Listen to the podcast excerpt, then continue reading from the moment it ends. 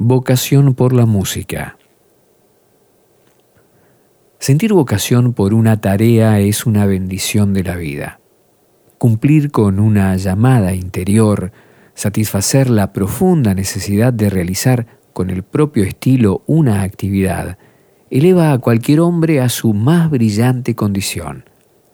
Por el contrario, cuando se traiciona un anhelo, el corazón se seca entonces cualquier éxito genera fatiga y aburrimiento.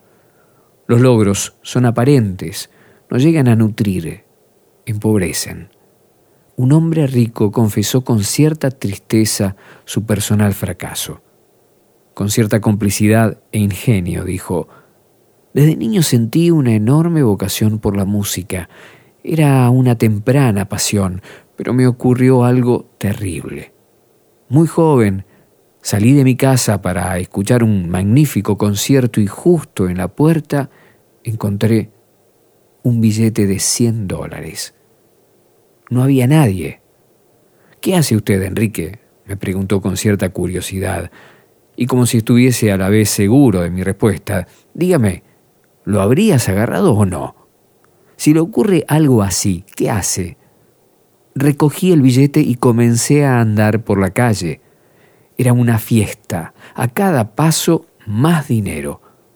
En un momento observé que estaba frente a la sala de conciertos, exactamente a donde quería ir, pero si seguía avanzando, llenaba más la bolsa.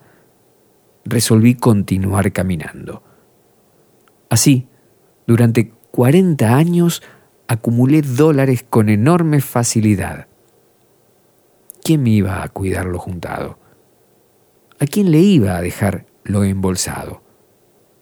Y aquí estoy, Enrique, rico y sordo.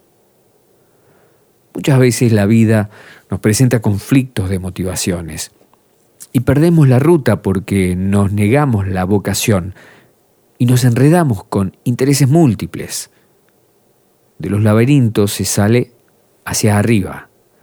Para ser un negociante fino con la vida hace falta decisión firme y buen oído.